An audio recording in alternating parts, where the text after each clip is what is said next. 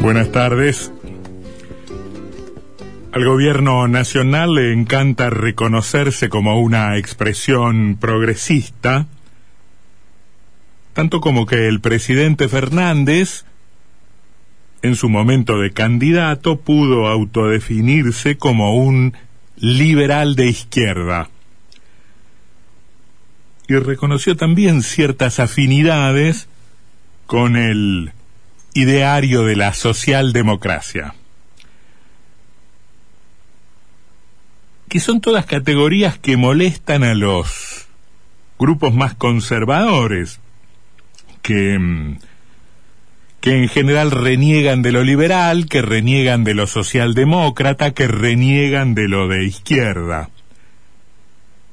Eh, esas categorías no son las preferidas de los reaccionarios o de los grupos de derecha. Para Fernández es un problema también que esas categorías son extrañas a las caracterizaciones que el peronismo históricamente escogió para sí. El peronismo histórico ha gustado de inscribirse en tradiciones nacionales y populares. Un fenómeno muy nacional, muy particular, poco adaptable a los a las miradas extranjeras, europeizadas, según dicen, em, eh, propias de, de otras tradiciones, ni yanquis ni marxistas, ni marxistas ni liberales. Por eso Fernández naufraga, yo no sé si los desaguisados en materia de política exterior tienen que ver con esto, a mí me parece que no, pero en una de esas se pueden rastrear vínculos.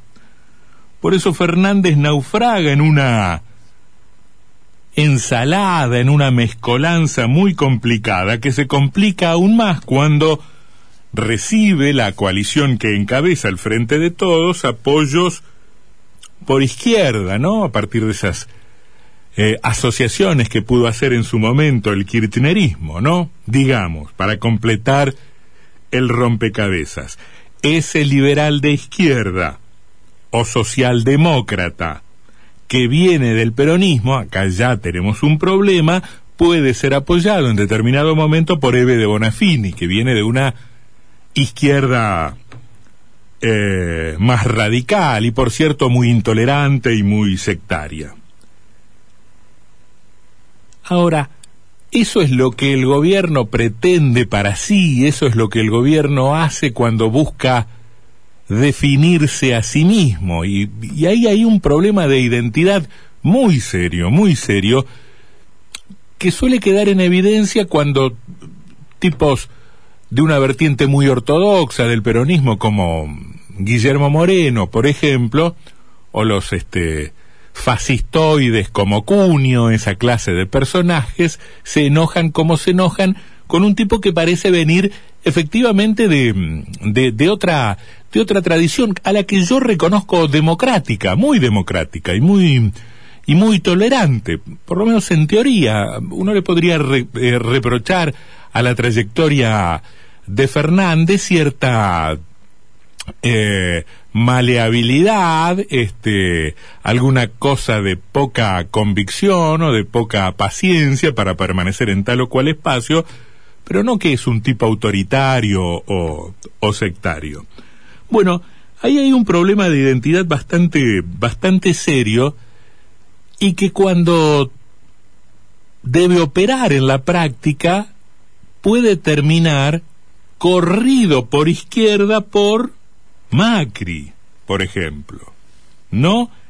Em, a ver, desde ese lugar tan extraño y tan insólito, sectores que en teoría están a la derecha y que el gobierno caracteriza como de derecha, quedan parados a su izquierda.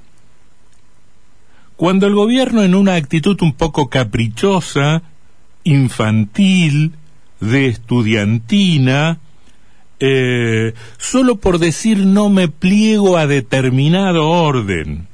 Deja de condenar regímenes notoriamente autoritarios, notoriamente autoritarios como el de Venezuela o ahora el de Nicaragua, le termina muy a su pesar dando pasto, dando de comer, a expresiones de derecha que bien quisieran identificarlo al gobierno sin más con esas experiencias, Nicaragua, Venezuela, que en algún momento, que en algún momento, bien lejano ya por supuesto, tuvieron algún parentesco con la izquierda.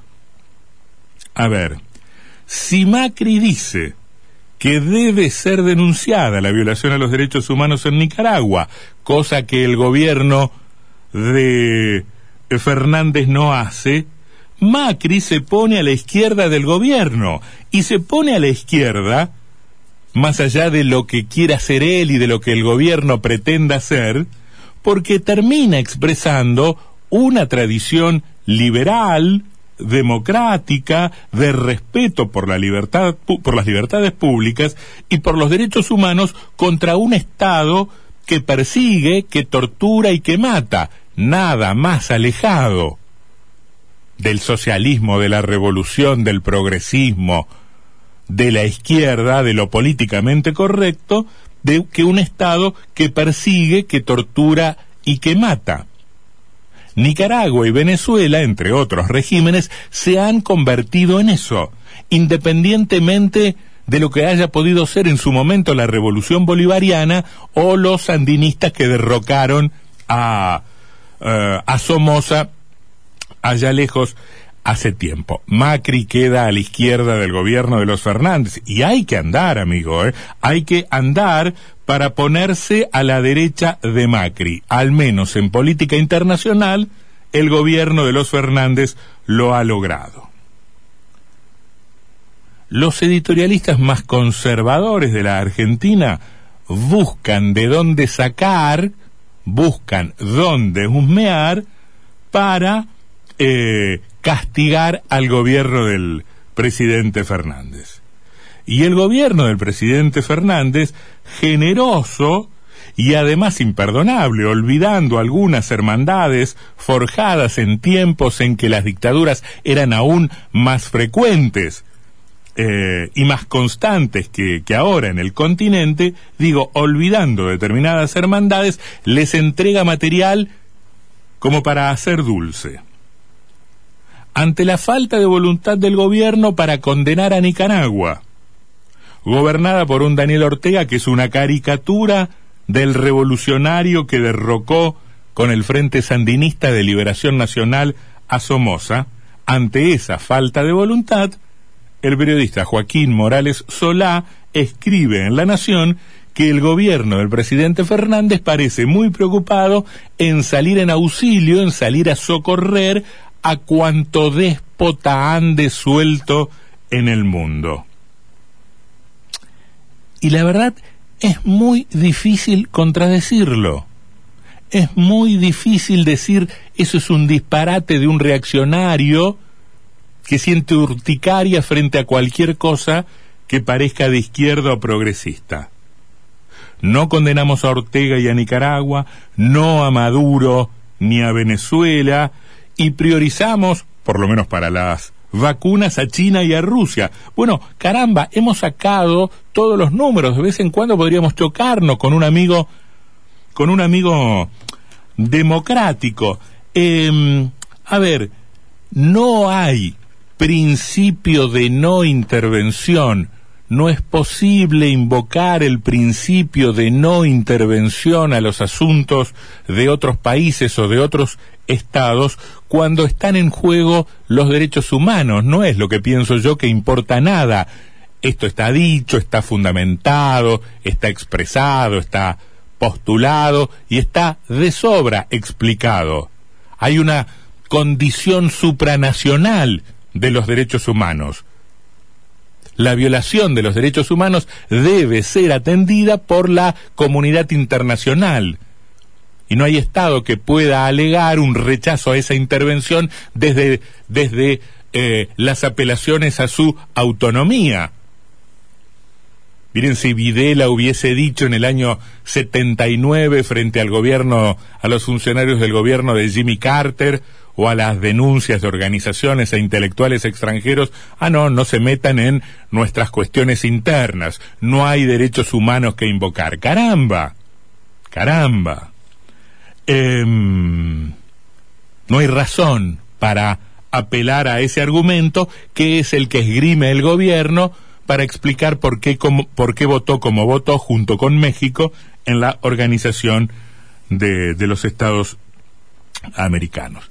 Razones del gobierno para votar así. Bueno, la verdad yo no, no veo muchas, las que se enumeran o las que se conjeturan no terminan de, de entenderse. Es una vendetta contra la OEA o contra la OEA de Almagro por posicionamientos eh, anteriores. Eh, cierta intención de demostrar algún nivel de autonomía frente a los Estados Unidos, una pesada carga para muchos gobiernos argentinos, ha sido efectivamente hacer seguidismo de la política exterior de los Estados Unidos. Muchas veces se instaló la idea de que hacer algo diferente de lo que recomienda el Departamento de Estado de los Estados Unidos es aislarse del mundo, un verdadero disparate. Ahora, se pueden mantener posiciones autónomas sin hacer ni seguidismo de los Estados Unidos ni de adoptar eh, em, posturas caprichosas infantiles que no encuentran ningún sustento principista, pero a las que además no se le ve por ningún lado la ventaja. ¿Cuál es la ventaja en todo caso en el terreno más pragmático posible de las relaciones internacionales? ¿Cuál es la ventaja de votar como como se votó, es arriar una bandera, desprestigiarse internacionalmente a cambio de absolutamente nada. El gobierno sigue manejándose con una idea un poco anquilosada de que los enemigos de mis enemigos pueden ser buenos amigos, como si se tratara de una estudiantina, como razonaría un militante juvenil, eh, en una lógica o en una racionalidad absolutamente impropia de un ejercicio responsable de lo que debe hacer un gobierno, de buscar qué es lo más conveniente para la nación y también lo más ajustado a determinados principios, que no debe ser, que no deben ser principios de facción, sino comunes al Estado Nacional, las famosas políticas de Estado. La Argentina históricamente eh, tiene para mostrar ejemplos de, de autonomía, de neutralidades eh, dignas y no cobardes o cómplices, eh, de respeto a la no intervención. Bueno, hay en, enormidad de ejemplos que no, que, que, no, que no vale la pena enumerar, enumerar ahora. Bueno, eh, la verdad que no, no se termina entendiendo, porque, a ver, nadie podría decir que el gobierno de Fernández es tan autoritario como el gobierno de Nicaragua. Caramba, en Nicaragua en las últimas protestas, en las protestas de los últimos años, murieron 300 personas producto de la represión. 300 personas en un país así de chiquito como Nicaragua. 22 murieron en la Argentina en los hechos de 2001. No hay comparación posible. Y el gobierno de Fernández no es como el gobierno de Nicaragua, ni es la dictadura de Venezuela, tampoco es Rusia, tampoco es China. ¿Y entonces qué?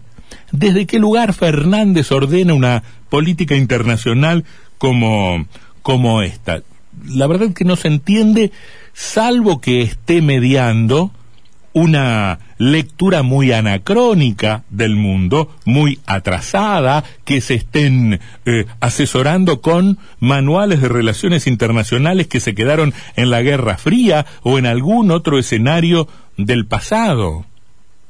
La Argentina parece buscar en su política internacional algún nivel de identidad despegándose, separándose de los gobiernos a los que considera conservadores en el continente, el de Uruguay, el de Chile, el de Colombia, sin advertir, sin advertir que un régimen democrático, por más conservador que sea, por más de derecha que sea su gobierno, siempre será preferible, mejor y más de avanzada incluso que un régimen autocrático que en sus fundamentos, en teoría, por la galería, declame rebeldías, eh, discurse transgresiones o eh, proyecte socialismos de cualquier siglo pasado o presente. Es raro, es muy raro, es difícil de entender.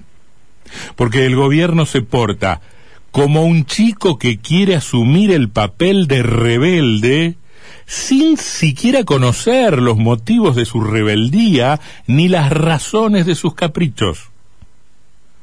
Nadie puede decir que el gobierno de Fernández, más allá de sus tendencias autoritarias, de sus avances ante la justicia, de esas decisiones que efectivamente son impropias de un régimen auténticamente liberal, aún así digo, nadie podría decir que se aparta absolutamente de del marco constitucional, ni que la Argentina deja de estar inscripta en un sistema liberal. Ahora, sin embargo, el gobierno le encanta mostrarse asociado a quienes sí lo hacen. No se entiende. Hay un problema de incongruencia entre lo que se plantea, lo que se declama y lo que se hace, porque por ahí también se mezclan algunos deseos diría Sebrelli, algunos deseos imaginarios del peronismo, alguna eh, voluntad. El gobierno no es socialista ni muchísimo menos, válgame Dios. Ahora, pero por ahí gusta alinearse con quienes tienen reparos este, para con la propiedad. Bueno, si ese es el caso, que se declare socialista y ganamos todos este, en los términos de la discusión y en la, la franqueza. Creo que no va a pasar porque nada menos parecido al socialismo que el peronismo de, de Fernández. Este, y tampoco es antiliberal y sin embargo termina votando como votaría un régimen antiliberal. El gobierno se termina pareciendo, por alguna razón que no termino de entender, a la caricatura que los adversarios trazan de él.